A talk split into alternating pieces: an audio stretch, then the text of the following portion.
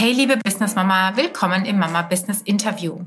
Wenn du gerade dabei bist, dich mit deinem eigenen Online-Business selbstständig zu machen und noch ziemlich am Anfang stehst, hast du vielleicht auch schon einmal darüber nachgedacht, dich virtuelle Assistentin zu nennen.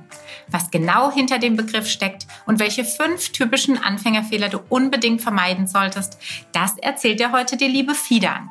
Sie ist schon viele Jahre in der Welt der VAs zu Hause und unterstützt dich gerne bei deinem eigenen Businessaufbau. Viel Spaß beim Zuhören. Hallo, liebe Fiedern. Hallo, liebe Nadine. Hi. Vielen Dank, dass du heute bei mir bist im Podcast und natürlich auch auf Video, auf YouTube. Und äh, wir sprechen heute über das Thema virtuelle Assistenz.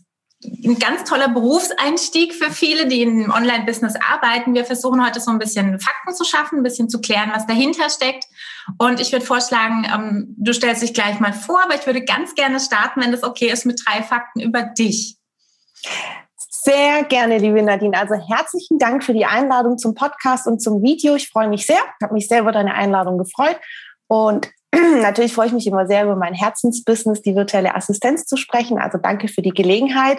Und drei Fakten über mich. Ähm, genau, wir hatten es ja schon im Vorgespräch. Also ich bin ortsunabhängig seit 2015 ohne festen Wohnsitz.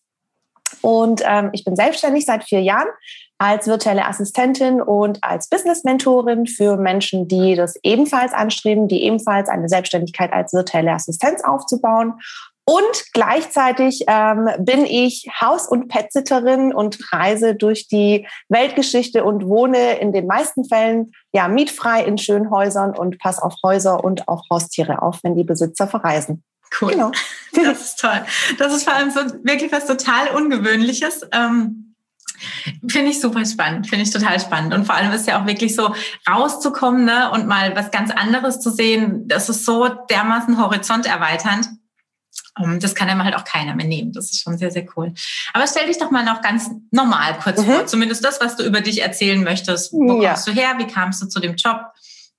Sehr, sehr gerne. Also ich bin 36 Jahre alt. Ich komme ursprünglich aus Stuttgart. Ich bin zurzeit auch wieder in Stuttgart, weil eben die Reisefreiheit ja zurzeit eingeschränkt ist. Also nichts mit Haus- und mhm. Pet-Sitting im Moment. Und ähm, genau, ich habe mich Ende 2016 selbstständig gemacht als virtuelle Assistentin. Ich bin ursprünglich ausgebildete Notarfachangestellte, habe in diesem Beruf auch zehn Jahre gearbeitet, bin dann 2013 zum ersten Mal in meinem Leben auf längere Reise gegangen, also nicht wie sonst immer irgendwie 14 Tage all-inclusive Forteventura, sondern großen Backpack geschnappt und durch Asien und Australien gereist. Das war 2013 und dann so das erste Mal im Leben tatsächlich so ein bisschen die Freiheit geschmeckt, was das dann ist. Ähm, mehr oder weniger selbstbestimmt zu leben. Und das hat mir so, so, so gut gefallen, ähm, wie wir hier im Schwäbischen sagen würden, das hat mir sehr getaugt. Und ähm, dann habe ich irgendwann beschlossen, das hat aber allerdings noch ein paar Jahre gedauert, wie gesagt bis Ende 2016, dass ich das für immer haben möchte. Ich möchte immer reisen, wohin ich möchte, ortsunabhängig sein und habe dann ähm, auch über mein Herzensthema eben das Haus- und Pet-Sitting, weil das eben nochmal so ein zweiter Bereich ist, der mir sehr, sehr gut gefällt, angefangen, einen Blog zu schreiben. Und ähm, ja, ich wollte den ersten deutschen Online-Ratgeber für das Thema House-Sitting rausbringen, habe ich auch gemacht, gemeinsam mit meinem Freund und ähm, in dem äh, Rahmen dann eben auch zum ersten Mal in die Themen eben Online-Business, digitales Nomadentum, ähm, ja, Geld verdienen mit Blog und so weiter reingeschnuppert und dann so in den Bereich virtuelle Assistenz gekommen. Genau. Toll, sehr, sehr spannend. Vielleicht erklärst du noch mal allen, die den Begriff einfach noch nicht so gut kennen, was denn hinter einer ähm, VA, also hinter einer mhm. virtuellen Assistenz stecken kann. Ist das die typische, ich sag mal, äh, Bürohilfe oder ist es breiter gefächert?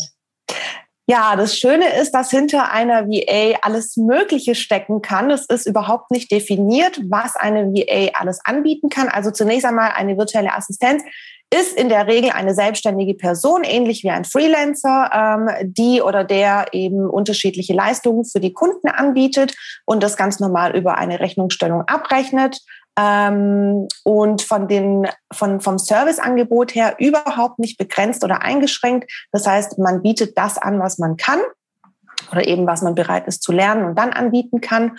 Und das ist eben das Schöne an der virtuellen Assistenz, dass man eben über die, über den Rahmen ganz äh, frei entscheiden kann. Das heißt, wie viel möchte ich arbeiten, für wen möchte ich arbeiten, was möchte ich überhaupt anbieten, was soll es kosten. Das sind alles Dinge, die die VA selbst bestimmt ähm, und ja, eben volle Flexibilität bietet. Mhm.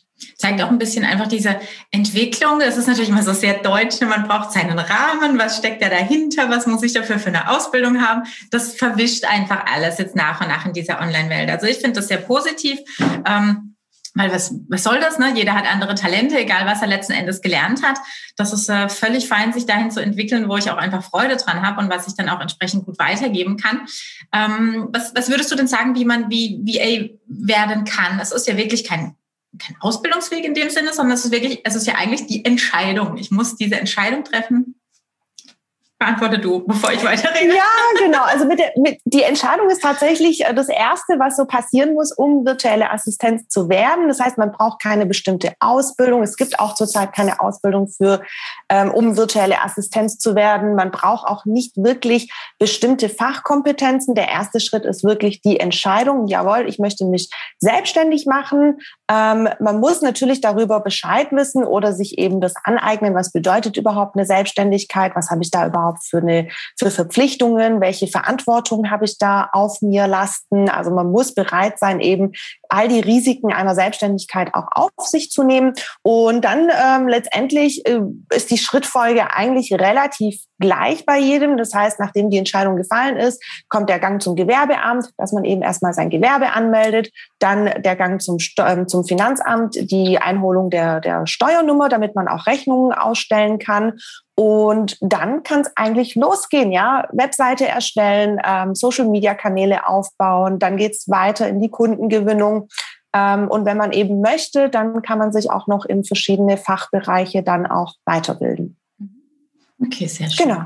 Jetzt hast du ja schon äh, die ein oder andere VA begleitet auf ihrem Weg in die Selbstständigkeit und bestimmt sind dir ganz viele Themen auch regelmäßig wieder entgegengekommen oder aufgefallen. Wir haben gesagt, wir packen diese Folge unter den Titel, was sind denn fünf typische Fehler auf ja. dem Weg zur VA, um wirklich so ein bisschen auch davor zu bewahren, immer wieder ins gleiche Fettnäpfchen zu tappen. Du bist wahrscheinlich genauso wie ich auch in das eine oder andere reingestiegen, auch wenn man manchmal hört, man sollte auf dieses oder jenes achten. Manchmal, manche Fehler muss man selbst machen, aber wir versuchen jetzt mit der Folge wirklich nochmal ein bisschen kompakter zu sagen, passt bei diesen fünf Schritten einfach auf oder bei diesen fünf Themen, den Fehler müsst ihr nicht auch machen. Mhm. Kannst ja mal uns so ein bisschen durchführen, wo du sagen würdest, das sind jetzt so ganz typische Themen, über die immer wieder gestolpert wird. Ja, total gern. Ich habe auch schon mehrere ja, Blogbeiträge zu dem Thema Fehler als VA geschrieben, weil ich eben selber auch ganz, ganz viele Fehler am Anfang gemacht habe, was völlig in Ordnung ist und was ich natürlich bin ich auch im Nachgang sehr, sehr dankbar über diese Fehler, weil es waren alles Learnings. Mhm. Ähm, und damals, vor vier Jahren, als ich angefangen habe, gab es eben noch im deutschsprachigen Raum noch keine Kurse oder Coachings oder Mentorings für VAs. Das heißt, uns allen ist damals eigentlich nichts anderes übrig geblieben, als durch dieses Tal der Tränen und der Fehler zu gehen und ähm, diese ganzen Erfahrungen zu machen. Das sieht natürlich heute ganz anders aus. Wir haben heute sehr, sehr viele Coaches und Gruppenprogramme und so weiter, die da unterstützen. Aber ähm, es gibt da einfach so ein paar typische Fehler, die leider sehr, sehr viele auch machen. Und ja, Fehler Nummer eins meiner Ansicht nach ist einfach dieses Mindset, das heißt die innere Haltung und dieses Abkapseln vom Angestellten-Dasein. Das dauert für viele ganz, ganz lange. Die meisten fangen an und sind davor eben Angestellte, ne? Mitarbeiter einer Firma, eines Konzerns und dieses Angestellten-Mindset bleibt ganz lange haften, ja. Und man muss sich eben von diesem, ähm, von dieser Denke befreien, dass man nicht mehr Angestellte ist, sondern wirklich selbstständig, ja. Und das fängt schon bei der Kommunikation an. Viele sprechen am Anfang zum Beispiel über ähm, Gehalt oder Lohn, aber das ist es eben ab dem Zeitpunkt nicht mehr, wenn man selbstständig ist. Dann ist es das Einkommen oder der Umsatz oder der Gewinn oder das Honorar oder ganz einfach auch der Preis, aber ganz bestimmt nicht mehr das Gehalt oder ähm, Lohn. Ja. Und das ist ganz, ganz wichtig, dass man sich auch in der Kommunikation von diesem Angestellten-Dasein loslöst. Und ähm, ja, weitere Kommunikationsfehler, die man häufig macht, ist, dass man zum Beispiel Kunden oder Auftraggeber als Vorgesetzten bezeichnet oder als Chef oder als Arbeitgeber. Also es sind diese Kleinigkeiten, die das ausmachen, aber eben so wie ich, so wie ich denke, so spreche ich auch, beziehungsweise so wie ich spreche, denke ich. Und deswegen muss man da ansetzen, dass man sagt, ähm, Fehler Nummer eins radiere ich sofort aus. Ich bin jetzt keine Angestellte mehr, ich bin jetzt keine Mitarbeiterin mehr, ich bin selbstständig. Ja, das ist ganz, ganz wichtig. Wir haben hier eine ganz kleine Ausnahme. Es gibt auch virtuelle Assistenten, die sind fest angestellt bei jemandem, die sind dann nicht mehr selbstständig, aber das ist wirklich nur ein ganz kleiner Teil. Es entwickelt sich so ein bisschen dahin, dass Kunden jetzt auch mittlerweile sagen, ähm, ich stelle mir meine VA, die jetzt schon eine ganze Zeit lang auf Rechnung für mich gearbeitet hat, einfach fest ein, hat auch seine Vor- und Nachteile. Ähm, aber die meisten, ich würde mal sagen, 85 bis 90 Prozent sind selbstständig.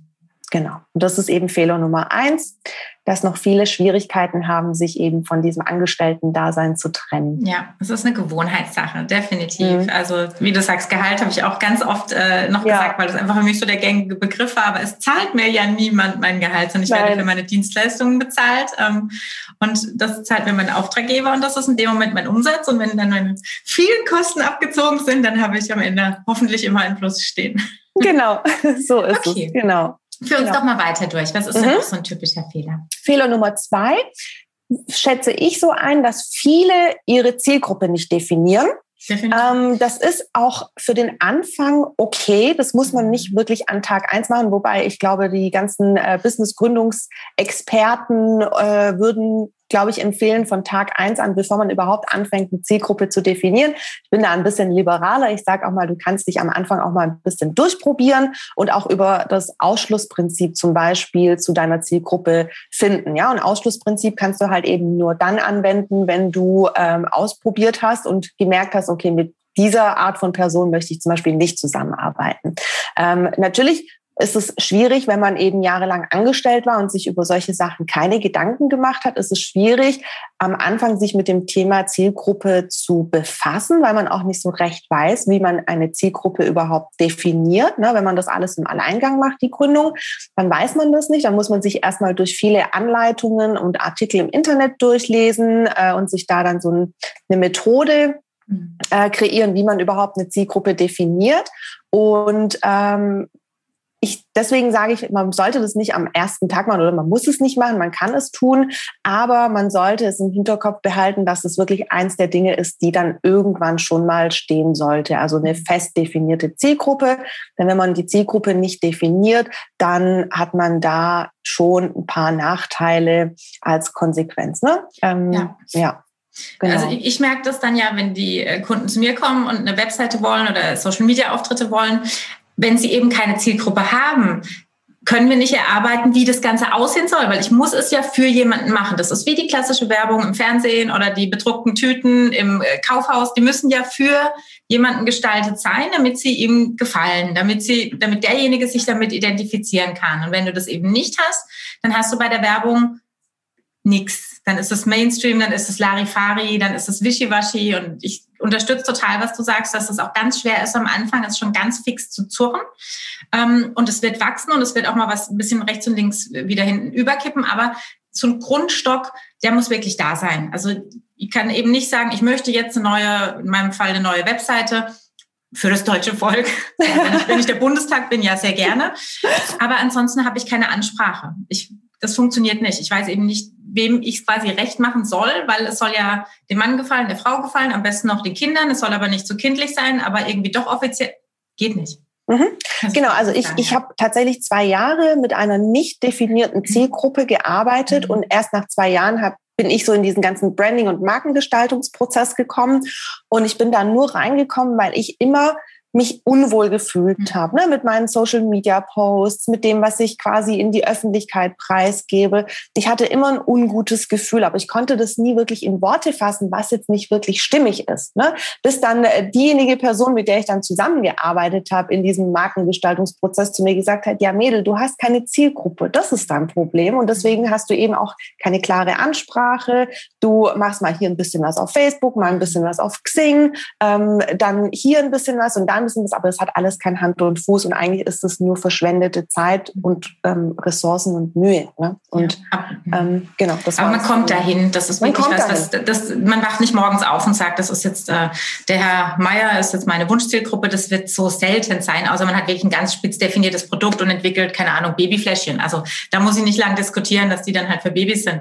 Aber ähm, in, in unserem Bereich ist tatsächlich ja etwas verschwommener und das ist auch wie du sagst, für den Anfang in Ordnung. Ganz genau. Einfach ausprobieren und wenn es nicht anders geht, übers Ausschlussprinzip, das habe ich auch schon angewendet. Mhm. Ich weiß ganz genau, mit wem ich nicht zusammenarbeiten möchte. Das ist auch ein Weg, dorthin zu kommen. Aber wichtig ist einfach, dass man das Thema Zielgruppe echt angeht und nicht sagt, ja, brauche ich nicht. Mhm. Okay. Genau, genau. Okay. Fakt Fehler Nummer drei, Fehler. genau, Fakt oder Fehler Nummer drei geht in eine ähnliche Richtung ähm, dass man sich eben mit seiner Dienstleistung als virtuelle Assistenz spezialisiert. Ja? Das kann sein, eine Spezialisierung zum Beispiel in Richtung Zielgruppe, dass ich sage, ich bin spezialisiert auf Coaches, die Frauen bei der Businessgründung unterstützen. Und für die mache ich dann letztendlich alles. Das wäre dann auch eine Art von Spezialisierung, die ich als VA anbiete. Oder eben ich spezialisiere mich über meine, äh, über meinen Service. Zum Beispiel biete ich selber nur Landingpages an und E-Mail-Marketing. Ich bin da sehr, sehr, sehr eng spezialisiert. Mehr biete ich nicht an. Ähm, oder dass man sagt, ich mache nur Grafiken für Instagram. Also es gibt alle möglichen äh, Spezialisierungen. Ähm, man sollte definitiv keinen Bauchladen mehr anbieten. Das hat vielleicht vor vier, fünf Jahren noch funktioniert, dass ich gesagt habe, ich bin virtuelle Assistenz und ich biete an von Recherche über Datenpflege bis Grafiken, bis Korrekturlesen und dies und jenes. Das hat vor ein paar Jahren noch funktioniert, weil einfach noch nicht so viele VAs am deutschsprachigen Markt da waren.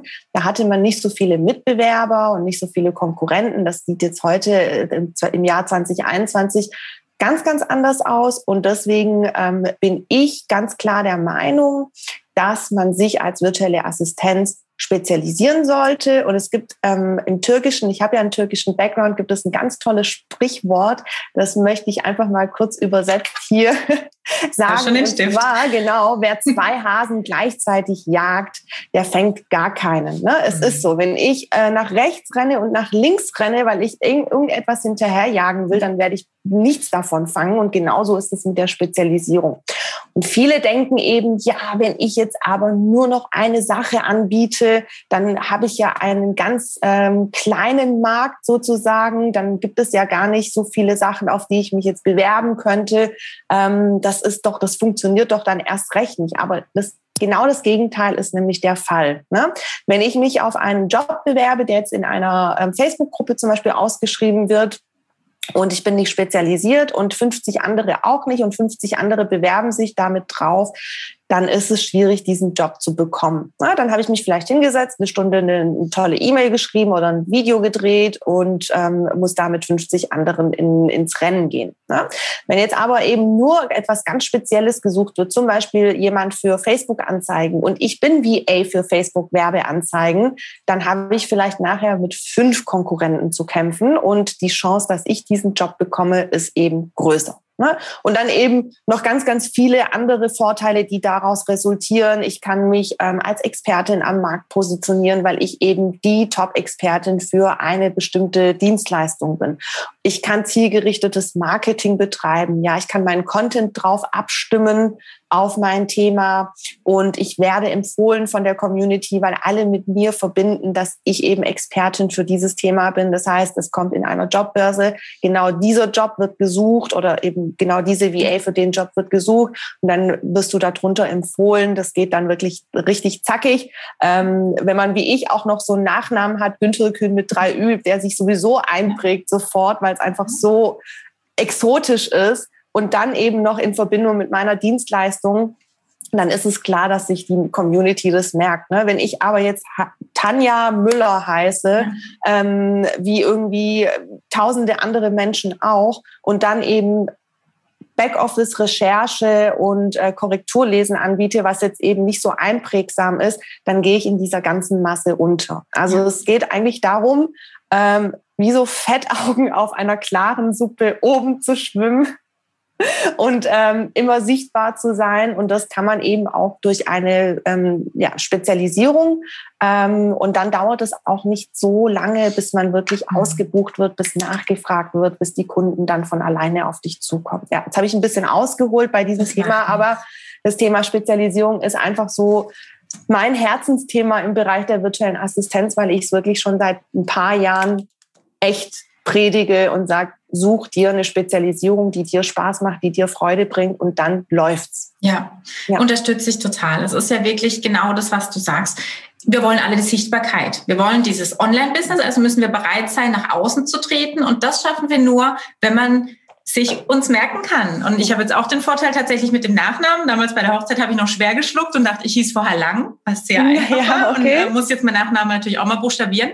Aber seit ich eben online äh, sichtbar werden möchte, merke ich, mhm. die Leute müssen sich ja nur den Anfang merken. Ne? Wenn mhm. du es tippst, reicht schon. Das heißt, das heißt kaum jemand was mit Q, U, O in dieser Reihenfolge. Genau. Genauso mit dem Namen äh, fürs, für ein Business. Also wenn ich mir, ist ja genau das Gleiche, wenn ich nicht unter meinem Namen äh, agiere, habe ich einen Namen, der im Bestfall, wie bei mir, schon die Keywords drin hat. Also die Leute suchen sich ja Gruppen, die zu ihnen passen. Und dann habe ich eine Kombi aus, ich möchte Business machen und ich bin Mutter. Mhm. Das macht in meinem, meinem äh, in meiner Fantasie bisher sehr viel Sinn. Also mhm. von dem her, ich kann es total nachvollziehen. Du hast einfach kein Standing, wenn du nicht dich entscheidest, mit welchen Begriffen du in Verbindung gebracht werden möchtest. Und mit diesem Wischiwaschi eierlegende Wollmilchsau von bis, ich kann alles, was soll ich mir da merken als potenzielle Kundin? Ich weiß genau. ja nicht, was du wirklich gut kannst. Also genau, genau. Das macht total viel Sinn. Aber noch eine ganz kurze Anmerkung dazu. Es ist nämlich genauso wie bei der Zielgruppe auch, denn viele VAs, die am Anfang stehen und mich ähm, und meine Einstellung zu dem ganzen Thema hören, die machen sich dann verrückt und denken, oh, ich muss jetzt hier meine Spezialisierung, ich setze mich jetzt zwei Wochen in ein mhm. Kämmerlein und überlege, welche Spezialisierung ich für mich wähle. Das ist nicht der korrekte Weg, wie ich dahin finde. Auch bei der Spezialisierung darf man sich am Anfang ausprobieren. Auch da muss man schauen, was macht mir Spaß, was äh, macht mir überhaupt keinen Bock, was geht mir leicht von der Hand, worauf habe ich überhaupt Lust, was interessiert mich. Und auch das ist nicht in Stein gemeißelt. Also mein erster Job vor vier Jahren war eine Rechercheaufgabe und heute mache ich Landingpages und E-Mail-Marketing. Das ist so ein Riesensprung und das kam ja auch bei mir nicht von heute auf morgen. Also auch da darf man sich Zeit lassen und auch da muss man eben bewusst sein, sich bewusst sein, es ist nichts in Stein gemeißelt, es kann sich alles verändern. Ja. Genau. Okay, lass uns zu Fehler Nummer vier springen. Mhm. Auch eins meiner Lieblingsthemen, ähm, das schöne Money Mindset, also die innere Haltung zum Geld. Ähm, Fehler, einer der häufigsten Fehler, was man macht, ist, dass man eben zu günstige Preise anbietet am Anfang. Ja, dass sich viele nicht bewusst sind, was ihre Arbeit wert ist und was sie überhaupt nicht nur in, in Anbetracht dessen, was man wert ist, sondern was man auch tatsächlich einnehmen mhm. muss. Mhm. Ja, natürlich, ich muss gar nichts, aber ich muss irgendwann Steuern bezahlen. Ich muss Rücklagen bilden. Und das ist etwas, dem kann ich nicht entkommen als Selbstständige. Das ist halt einfach die Verantwortung, die ich selber trage. Und das ist auch wichtig, da komme ich auch wieder zurück auf Fehler Nummer eins, dieses Abkapseln von der Angestellten, äh, vom Angestelltenverhältnis. Denn als Angestellte ist es ja schon recht bequem. Ne? Ich bekomme mein Bruttogehalt und dann werden die ganzen Abzüge getätigt und dann kriege ich mein Nettogehalt auf mein Konto überwiesen und ich muss mich um nichts kümmern. Viele wissen vielleicht gar nicht, wie viel Steuern sie überhaupt bezahlen oder was eben die Sozialversicherungsabgaben sind, weil alles für sie erledigt wird von der Buchhaltung ihres Konzerns. Und wenn man dann von heute auf morgen in die Selbstständigkeit wechselt, dann ist es natürlich wichtig, dass man sich mit dem Thema Geld auseinandersetzt. Also nicht nur das, wie viel möchte ich verdienen, sondern wie viel muss ich eigentlich mhm. verdienen, damit ich mir meine Selbstständigkeit überhaupt leisten kann. Denn das Geld, was von meinem Kunden mir auf mein Konto überwiesen wird, und das weißt du ja selber ganz genau auch, äh, gehört mir nicht zu 100 Prozent. Davon gehört dem Finanzamt etwas. Ähm, wenn ich mich als Selbstständige krankenversichere und doch wieder erwarten mehr verdiene, wie ich bei der Krankenversicherung angegeben mhm. habe, kann es sein, dass ich ein Jahr später eine fette Nachzahlung bei meiner Krankenversicherung habe und all diese Zahlungen, die ich als Selbstständige tätigen muss, das heißt Krankenversicherungsbeiträge oder eben auch die Steuer, das sind Zahlungen, die kommen zeitversetzt. Die sind ja nicht von heute an ähm, fällig. Ne? Und das muss mir einfach klar sein, dass ich auf einer, auf der anderen Seite eben auch Rücklagen für diese Fälle bilden muss. Sonst kommt nämlich eine böse Überraschung nach ein, zwei Jahren und ich bin pleite und habe im schlimmsten Fall Schulden beim Finanzamt. Ich glaube, was keiner haben möchte, sind Schulden beim Finanzamt. Mhm. Ja? Und deswegen ist es ganz, ganz, ganz wichtig, dass man nicht zu günstige Preise anbietet. Und da geht es nicht darum, dass ich irgendwie über Nacht reich werden will oder sonst irgendwas. Es sind ganz banale Dinge wie, dass ich eben für diese eventuellen Nachzahlungen ähm, oder Zahlungen, nennen wir sie einfach mal Zahlungen, Rücklagen bilden. Mhm. Ja, also auf der einen Seite muss das Geld eben reichen, um ein gutes Leben führen zu können. Und auf der anderen Seite muss ich mir mal, muss ich das Geld ansparen für diese Zahlungen. Deswegen ist es eben so wichtig, dass man nicht mit zu günstigen Preisen anfängt, ne? weil sonst habe ich wirklich diese ähm, ja, existenzruinierenden Fälle vielleicht sogar. Und ähm, was natürlich auch noch ein großer Nachteil ist, wenn man mit zu günstigen Preisen anfängt, ist, dass diese Preiserhöhungen später sehr schwer durchzusetzen sind. Ne? Vor allen Dingen, wenn man eben auch mit Kunden langfristig arbeitet. Dann ist es schwierig, diese, diese Preiserhöhungen oder Preisanpassungen dann durchzusetzen. Deswegen ist es auch total wichtig, dass man bei jedem Kunden dann auch wirklich mit einem höheren Preis ansetzt. Ne? Ähm, es ist ja, es ist ja auch so. Natürlich hat jeder eine andere Situation, eine andere Ursprungssituation. Die eine ist schon safe, weil geerbt und die andere, keine Ahnung, da verdient der Mann genug, das ist auch okay und die nächste ist alleinerziehend. Ne? Also wenn ich dich jetzt trotzdem fragen würde, ob du mir einen Stundensatz um die Ohren hauen würdest, unter der du nie an den Start gehen würdest, weil es einfach unter dem keinen Spaß macht, was würdest du sagen? Ich würde zähneknirschend sagen, 35 Euro sind das Minimum, aber auch das mhm. wirklich nur zähneknirschend. Und ja. das sage ich nur deshalb, weil sich viele bei ihrem ersten Job eben nicht trauen, mehr zu verlangen. Deswegen sind 35 okay, aber das wirklich nur für den ersten Job und den ersten Kunden. Dann geht es schon weiter beim zweiten Kunden wirklich mit 40 Euro und dann immer steigern. Ne? Ja. Weil ähm, 35 Euro, wie gesagt, reichen gerade einmal so. Ja, Definitiv. Ja. Also das äh, wird, wird euch nicht glücklich machen auf Dauer. Nein. Das ist Nein. Äh, Nein. Und langfristig gesehen muss man dann schauen, dass man sein Angebot dann eben so definiert, dass man einfach skalieren kann, dass man sagt, ja. ich biete pauschal Preise an ähm, oder Pakete ne, oder projektgebunden, äh, sage ich zum Beispiel, ich äh, mache eine Landingpage zum Beispiel für 500 Euro zuzüglich Steuern. Mhm. Ähm, und dann, das ist aber wirklich dann so äh, fortgeschrittenes äh, VA-Dasein. Das heißt, ich muss genau wissen, wie lange brauche ich für einen Job, für eine Aufgabe, für ein Projekt. Ähm, dass ich da nicht mit meinem Pauschalpreis eben dann wieder doch zu meinen Lasten gehe. Ähm, genau, und dann kann ich eben bei gleichbleibender Arbeit oder bei weniger Arbeitszeit, weil ich ja immer erfahrener und effizienter werde, tatsächlich immer mehr Geld verdienen. Das ja. heißt, Umsätze skalieren ist dann der nächste Schritt, ja. den man dann machen sollte. Genau. Eventuell eben wie bei dir auch in Richtung Online-Kursen oder einfach Produkten, digitalen Produkten, die man mehrfach verkaufen kann genau. und einmal erstellen muss. Das ist natürlich für die meisten von uns in irgendeiner Weise das Endziel, ähm, auch die Möglichkeit zu haben, passives Einkommen zu generieren und nicht nur Zeit gegen Geld zu tauschen. Aber für den Anfang und für die Learnings und für auch dieses Miteinander mit den Kunden und dieses Selektieren, wer passt zu mir, dafür ist es schon wichtig, finde ich, so einzustellen einsteigen, ähm, um eben auch selber zu erfahren, was, was kann ich, was passt zu mir, auf was habe ich Lust, mit wem möchte ich arbeiten, ähm, was darf ich verlangen. Also dieses Anfängliche ist ein bisschen mühseliger, aber das Ziel ist ja meistens zu sagen, ich habe eben die Skalierbarkeit irgendwann und das ist dann auch sehr ähm, erstrebenswert und macht ja auch sehr viel Spaß. Ja. Sehr schön. Auf jeden Fall, genau. Unser letzter Fehler, Nummer fünf. Ja, ähm, ich schätze ein, dass der Fehler Nummer fünf folgender ist, und zwar fehlendes oder nicht zielgerichtetes Marketing. Also auch Marketing ist ja so ein Thema, mit dem man sich nicht beschäftigt, wenn man angestellt ist. Muss man auch nicht machen. Ne? Das Einzige, was man an Marketing macht, ist vielleicht eine gute Bewerbung mal schreiben, alle zehn Jahre oder so. Mehr passiert da in der Regel nicht. Ähm, wenn man selbstständig ist und ein Business hat, dann ist Marketing plötzlich ganz wichtig. Und Marketing, das kennst du selber, ist ein super breit gefächertes Gebiet. Ne? Ähm, offline kann man Marketing betreiben, online kann man Marketing betreiben über soziale Medien, über die Website, über bezahlte Werbeanzeigen, äh, über Kooperationen. Also es gibt ja so viele verschiedene Möglichkeiten des Marketings. Ähm, Problem ist, dass viele am Anfang die unterschiedlichen Möglichkeiten des Marketings nicht kennen, sich nicht trauen, rauszugehen und die Werbetrommel für sich selbst zu rühren. Ähm, und dann eben das Stichwort zielgerichtetes Marketing hat halt natürlich auch mit dem Problem zu tun, dass man keine Zielgruppe definiert hat oder dass man sich nicht spezialisiert hat. Du siehst, all diese Fehler, die man an der ähm, Basis macht, die ziehen sich dann halt leider durch. Ne? Deswegen ist es eben wichtig, eine gute Grundlage zu schaffen. Ähm, wenn ich kein zielgerichtetes Marketing mache, dann habe ich im Prinzip, wenn ich, wenn ich, wenn ich da ohne Struktur rangehe, kann man sich das so vorstellen, dass ich die Hand voll mit Dartpfeilen habe, ja, beide Hände voll mit Dartpfeilen und ich schieß los und zufällig treffe ich vielleicht die Dartscheibe, vielleicht auch ja. nicht. Vielleicht treffe ich nur mit einer, äh, mit einem Fall die Dartscheibe und 99 gehen seitlich ja. rechts und links, fliegen die weg. Ähm, also es ist dann eher so Glückssache ja. oder Zufall.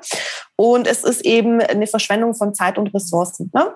Ähm, wenn ich es korrekt mache, dann habe ich eine definierte Zielgruppe, dann weiß ich, was ich für wen schreibe, dann weiß ich auch, wo ich das schreibe, zum Beispiel auf welchen sozialen Medien. Ne? Es bringt auch nichts oder kein Mensch kann auf allen sozialen Medien wie Facebook, wie Instagram, wie Xing, LinkedIn, TikTok, Snapchat, Clubhouse, was es alles mhm. gibt, ähm, gleich gut und gleich viel präsent sein. Vor allen Dingen nicht, wenn man es alleine macht. Also jemand, der ein Team dahinter stehen hat, kann das vielleicht schon machen, aber wer hat es schon am Anfang? Und äh, deswegen deswegen ist einfach dieses zielgerichtete, strukturierte Marketing so wichtig. Das heißt, dass ich mir für Social Media einen Redaktionsplan mache, dass ich überhaupt auch Entscheidungen treffe. Wo bin ich sichtbar? Ne? Und das mache ich eben da, wo meine Zielgruppe sichtbar ist. Genau. Ja. Das ist, glaube ich, der wichtigste Aspekt. Nicht immer von sich ausgehen, sondern ja. wirklich auch zu sagen, wenn ich mal weiß, für wen ich es mache, vielleicht ist meine Zielgruppe, keine Ahnung, Ü60, dann ja. ist sofort TikTok raus, Snapchat raus, Clubhouse, schauen wir mal. Aber ähm, den Fehler erlebe ich halt so häufig, dass die Leute dann aus ihrem privaten Umfeld sagen, ja, ja, ich bin halt nur auf Facebook, aber ich muss ja jetzt auf die sozialen mhm. Medien und überall dann sage ich mal, ja, wo sind denn deine Leute, wo mhm. sind die Kunden? Danach richtest du dich. Wenn du dich mit diesem Medium auch wohlfühlst, dann nimm dir das und nimm dir erstmal das eine und dann arbeit vielleicht irgendwann mit einem äh, Planning-Tool, dann kannst du mir das zwei auf einmal bespaßen. Aber wie du sagst, ich kann nicht überall sein. Da müsste ich 24 Stunden mehr die Kamera so rum auf den Kopf äh, hängen. Ja alle überall hin mitnehmen und will ja keiner. Ja. Also ich unterschreibe das links. Ich bringe das Beispiel immer, was du sagtest, ähm, dieses Dartpfeil-Beispiel ist bei mir immer der typische Posteinwurf. Das sind einfach klassische ja. Streuverluste. Die ja. Leute schmeißen Flyer ein durch die ganze Stadt. Ähm, es werden nicht alle meine Kunden werden. Das mache ich nur sowas, wenn es einfach so dermaßen günstig ist äh, in der, in der Produktion. Ansonsten ist es die dämlichste Werbung, die man machen kann, weil man verschenkt wirklich Geld ohne Ende, man verschenkt Zeit ohne Ende, man hat keine richtige Aussage in seinem Medium, mit dem man wirbt, weil für wen hat man es gemacht? Für alle. Also hat es wieder keine, keine, keine spitze Pointe. Ähm, das ist äh, ein, ein schöner abschließender typischer Fehler, den wir wirklich mhm. alle gut vermeiden können, aber zu dem wir erstmal hinkommen müssen. Das ist wirklich zu Anfang nicht klar. Die Zielgruppe ist nicht klar, die Positionierung ist nicht klar oder wie du sagst, die Spezialisierung. Das kommt und die Zeit darf man sich auch geben und das kommt auch sicher nicht in äh, ein, zwei, drei Monaten. Das ist wirklich so ein fließender Prozess. Ich würde auch sagen, dass ich dafür bestimmt ein Jahr äh, hin und her rumgedoktert habe. Ähm, aber irgendwann merkt man einfach auch durch die Rückmeldungen von außen, das passt jetzt. Ich kriege die Leute, die passen zu mir, so wie auch alles, klingt ja immer so ein bisschen, ähm, ich sage jetzt mal Yogi-mäßig, ohne es negativ zu meinen, so ein bisschen äh, die Wunschkundin. Aber die will ich doch. Das ist doch total okay. Also das, das genau. sollte mein Ziel sein. Ich möchte auf, auf Augenhöhe mit meinen Kunden arbeiten können und eine Wertschätzung muss da sein. Das ist unser Ziel. Deswegen nicht ja. überall sein wollen. Genau, und, und die, diese ganzen Dinge wie Branding und ähm, der Außenauftritt, das ist auch oftmals ein Gefühl. Das kann man nicht so gut greifen, aber es fühlt sich dann gut an. Wenn es stimmig ist, fühlt sich das gut an. Und ähm, eine letzte Anmerkung habe ich einfach noch dazu, gerade für virtuelle Assistenten, das ist eine Selbstständigkeit, für die man am Anfang kaum Investitionen hat. Ne? Wenn ich jetzt angenommen, ich bin jemand, der sagt, ich möchte einen Café eröffnen, dann brauche ich erstmal irgendwie, keine Ahnung, 80.000 Euro Investitionen für die Räumlichkeiten, Maschinen und was weiß ich alles. Und für die virtuelle Assistenz brauche ich genau genommen 0 Euro Investition. Und deswegen ist es sehr, sehr sinnvoll, wenn man selbst das nicht schafft, all diese Dinge umzusetzen, die für die Basis so wichtig sind, dann kann man sich ruhig auch einfach Unterstützung holen, indem man sagt, okay, ich mache jetzt ähm, mit einem Markenspezialist, mit einem Branding-Spezialist, kreiere ich jetzt meine Marke. In diesem ganzen Marke definieren steckt so viel drin, da steckt das im Prinzip alles drin, was ich jetzt gerade schon gesagt habe. Ja. Ne? Und ähm, da sollte man wirklich am Anfang risikofreudiger sein bei der Investition, wobei risikofreudig gar nicht das richtige Wort ist, weil es birgt eigentlich kein Risiko. Ja. Ähm, genau. Und du Man kriegst ein Endziel, du kriegst ja, ein Produkt. Das, genau, ja, genau. ist, ist genau. wie mit der Webseite. Das ist bei mir genau immer das Thema. Dieses lange Rumdoktern und nicht so recht wissen und ah, alle sagen, ich brauche WordPress, aber irgendwie die Technik und wie geht es mhm. denn jetzt? In dieser Rumeierzeit die ich auf Social Media verbringe und mich austausche und Gruppen und Foren und YouTube, nehme ich halt mal irgendwie zwischen 500 und 1500 Euro in die Hand, in die Hand um einen schönen One-Pager zu haben. Und da bin ich online und dann arbeite ich damit weiter und dann fuchse ich mich da rein.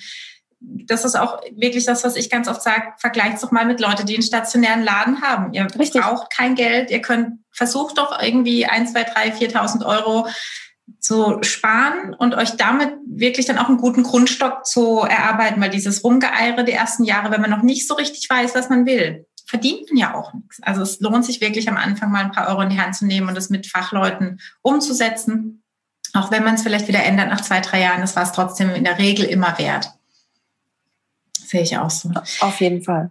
Erzähl uns doch mal, was bei dir ähm, momentan für Projekte anstehen. Wie du sagst, du bist jetzt viel gereist, du warst viel unterwegs. Ähm, was, was ist bei dir gerade so der Fokus oder dein Thema, wo du dich entwickelst oder wo du dein, deine Haupt, dein Hauptaugenmerk gerade drauf legst? Hm. Also ich habe mir für dieses Jahr ein ganz großes Ziel gesetzt und zwar ein Zuhause zu finden. Wie gesagt, ich bin ja seit 2015, eigentlich genau genommen seit 2013 so ein bisschen ortsunabhängig, wohnsitzlos. Ähm, das heißt nicht, dass ich auf der Straße hausiere, aber ähm, ich wohne immer in Übergangswohnungen und Airbnbs und House-Sitting und so weiter, hatte ich ja erwähnt. Das heißt, mein großes Ziel dieses Jahr ist, ähm, ein Zuhause zu finden. Ich möchte das ist zum Beispiel bei mir das Ding, die fehlende Basis. Und bei mir ist eben die fehlende Home Base mhm. und darunter leidet oftmals vieles. Ähm, mein, mein Business leidet darunter, ähm, weil ich einfach keine Struktur im Alltag oftmals habe durch dieses viele Reisen und ich möchte das Reisen und diese Ortsunabhängigkeit mehr in den Hintergrund haben und im Vordergrund wirklich ein Zuhause zu finden. Jetzt müssen wir einfach mal schauen, wo dieses Zuhause sein wird. Und ich habe gehört, ja. der Kielisberg ist ganz schön. Also dazu brauche ich aber wirklich monatliche sechsstellige Umsätze. Ja, ja. Genau. Ja, und, und dann äh, tüftle ich gerade an meinem neuen ähm, Gruppenprogramm für virtuelle Assistenten. Ähm, das wird heißen die E-Mail-Marketing-Expertinnen-Schmiede. Das heißt, ich mhm. möchte viele virtuelle Assistenten zur, zur Expertinnen fürs E-Mail-Marketing ausbilden, ähm, dass sie eben mhm. den gleichen Service für ihre Kunden anbieten können, wie ich das mache. Ähm, das ist meine Spezialisierung und ich weiß, welche Vorteile das eben mit sich gebracht hat. Die angefangen bei den Preisen, äh, weil die Nachfrage eben nach E-Mail-Marketing so groß ist im Moment und ähm, dieses Konkurrenzlossein, diese ellenlange Warteliste an Kunden zu haben, die dann sagen, ja, wenn du dann mal wieder Kapazitäten frei hast, dann kannst du das bitte für mich machen. Ähm, und das möchte ich eben auch anderen virtuellen Assistenten, die jetzt schon vielleicht ein bisschen fortgeschrittener sind, also nicht für die, die jetzt heute anfangen, sondern sich einfach schon ein paar Jahre ausprobiert haben. Für genau diese VAs möchte ich das anbieten. Super, genau. das ist eine super Dienstleistung, ist mhm. so. Also ich selbst, wenn ich jetzt an mich denke, ich kann Active Campaign einigermaßen, aber es ist halt nicht mein Fachgebiet und ich merke auch ganz oft, das ist einfach eine Baustelle. Ähm, die ich gerne auch manchmal abgeben würde. Ich schreibe mhm. gerne den Text, aber ich möchte, dass mir jemand genau sagt, was ich machen soll und ne, mir das äh, quasi den Funnel anlegt und kann ich absolut nachvollziehen. Das macht ja. und das ist ein ganz, ganz wichtiges Marketinginstrument in der Online-Business. Das ist ähm, darf man nicht unterschätzen. Man fängt klein mit dem Newsletter erstmal an, aber da, da steckt wirklich Musik drin. Auf jeden Fall. Und Potenzial. Absolut. Und ähm, man ist so unabhängig von mhm. allen anderen sozialen Medien ja. und Algorithmen und ähm, Einschränkung der Reichweite. Man ist so direkt dran an seiner Zielgruppe.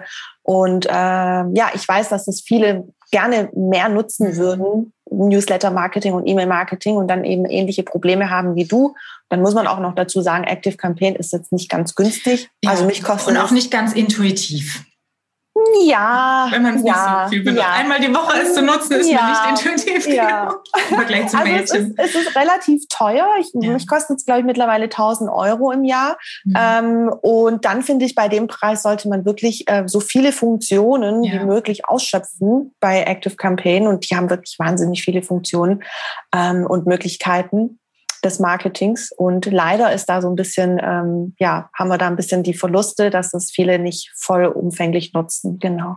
Ja, super spannend. Total toll, Fidan. Ich danke dir sehr. Ich danke dir für deine Zeit, für deine Tipps und äh, freue mich, wenn wir dich immer noch ganz viel überall äh, in dieser schönen sozialen Welt, Medienwelt sehen und ganz viel von dir mitnehmen und lernen können. Und äh, sag Dankeschön, wünsche dir einen schönen Tag und weiterhin ganz viel Erfolg, vor allem auch ganz viel Erfolg bei der Homebase-Suche. Ist Dankeschön. ja auch eine spannende Zeit für so. Genau. ich drücke die Daumen. Vielen lieben Dank, Nadine. Es hat mir unheimlich viel Spaß gemacht, über das Thema zu sprechen. Danke. Bis ganz bald. Bis dann. Ciao. Ciao, wieder. Eierst du auch noch um das Thema Homepage herum? Du hättest so gern eine, aber bist dir in Sachen Zielgruppe, Positionierung und Branding noch nicht so ganz klar? All das erarbeiten wir im Online-Kurs Die 8-Stunden-Homepage Step by Step gemeinsam. Und danach erstellst du deine Homepage an nur einem Tag. Glaubst du nicht? In den Show Notes findest du einen Link zum Video. Dort zeige ich dir genau, was dich erwartet. Und wenn du jetzt noch Lust hast, den Mama Business Podcast zu bewerten, dann bekommst du eine kleine Überraschung von mir. Schick mir hierfür einfach einen Screenshot deiner Bewertung per Mail an nadine at mama-business.de.